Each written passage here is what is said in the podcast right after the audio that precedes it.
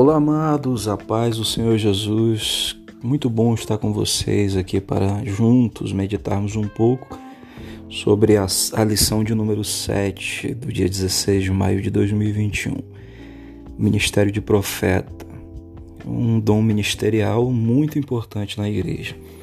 E nós vamos estudar durante essa lição com base nos textos de 1 Coríntios 12, 27 e 29 e Efésios 4, 11 e 13, sobre os cinco ministérios, do qual o ministério de profeta é um dos mais importantes. Então, nós vamos descrever a função do profeta no Antigo Testamento, para a gente fazer um contraponto entre o Antigo e o Novo Testamento. Explicar o ofício de profeta no Novo Testamento, que é a nova aliança que nós estamos vivendo, vivenciando o tempo da graça, e esclarecer o verdadeiro falso profeta.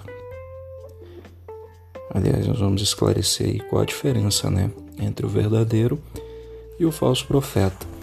Essa lição ela faz parte dos dons ministeriais. Você sabe que são cinco ministérios, né? Apóstolo, profeta, pastor, mestre, doutor e evangelista. E o ministério de profeta é um dom de Deus para a igreja atual profeta é chamado para falar segundo o coração do Pai. Ele não fala mensagens de si mesmo, mas mensagens que vêm do alto. Nós já estudamos, né? A função da profecia, que é edificar, exortar e consolar, e o profeta ele cumpre essa função. No Novo Testamento, por exemplo, os profetas é, não perderam a proeminência, muito pelo contrário, eles são justamente aquilo que dá uma certa é, clarividência, podemos assim dizer, das coisas que são do alto, auxiliando os apóstolos aí, que eram colunas da igreja. E atualmente temos na Bíblia né, a profecia maior, porém o Senhor ele continua a levantar e a usar os seus porta-vozes. A profecia maior é Jesus porém ele usa né, os seus porta-vozes. Mas como é que a gente pode entender isso? Primeiro, nós temos que olhar para o que acontecia no passado.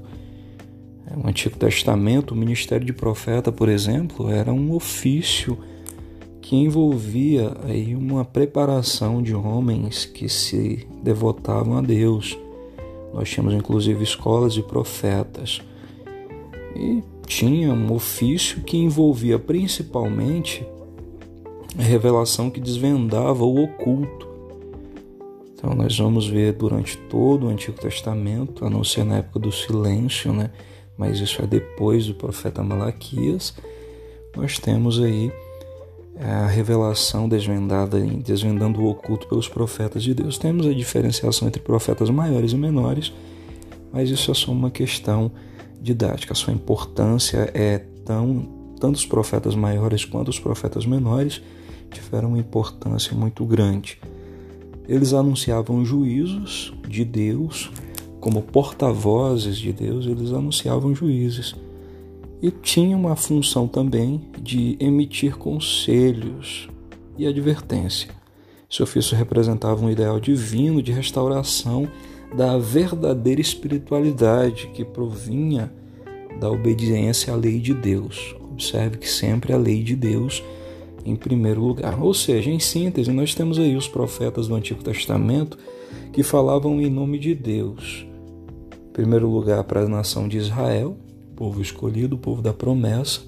Em segundo, para os povos estranhos.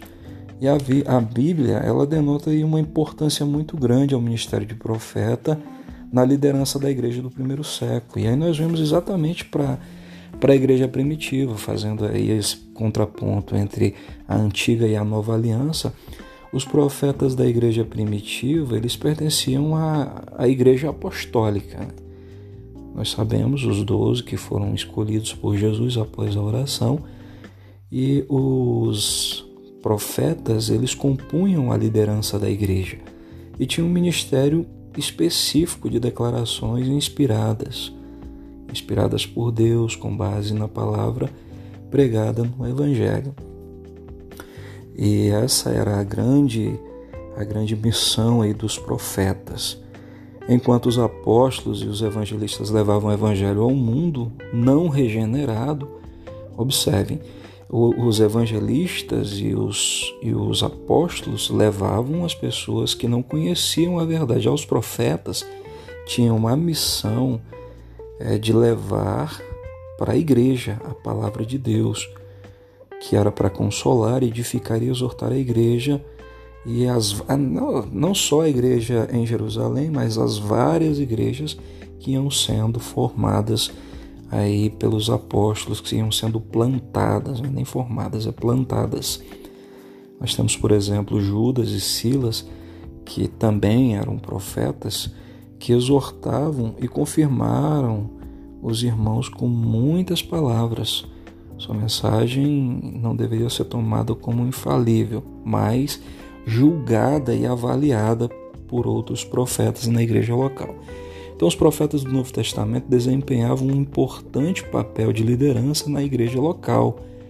E essa essa ideia de profetizar, falar de Deus, passava muito pelo crivo moral desses homens que eram separados para essa obra em específico. E uma das formas de reconhecer o falso profeta é identificar exatamente a sua arrogância e a podridão de seus frutos. É o que vemos lá em Mateus, né? A árvore, muito ventilado né, em Mateus, no, no Evangelho de Mateus. O evangelista fala sobre árvores que dão bons frutos e árvores que dão maus frutos. Então, o profeta você conhece pela clareza e pela biblicidade da sua mensagem, que tem que ser bíblica em primeiro lugar, e depois pelos frutos dados aí por esse profeta. Né? O profeta ele não poderia ser um homem devasso, ele tinha que ser um homem de Deus. E Jesus ele fez menção aí dos santos profetas. Jesus profetizou. Jesus teve uma vida irrepreensível na presença dos homens e na presença de Deus. Então o profeta ele tinha, ele tinha que passar por esse crivo moral e espiritual. Não poderia ser arrogante, não poderia ser de frutos ruins, tinha que demonstrar bons frutos para que a sua mensagem tivesse credibilidade. É, nós estaremos estudando essa lição que será muito importante para nossa vida espiritual ponto central dessa lição que nós vamos estudar é que os profetas falam mensagens espontâneas e provenientes do Espírito Santo de Deus. E essas mensagens elas passam pelo crivo de outros profetas. Então eu espero vocês, dia 16 de maio, nós estaremos estudando sobre o ministério de profetas. Acompanhe aí os nossos devocionais, nossas leituras diárias. Nós estaremos fazendo aí alguns algumas dando alguma pincelada aí sobre essa importante lição. Que o Senhor vos abençoe em o nome de Jesus.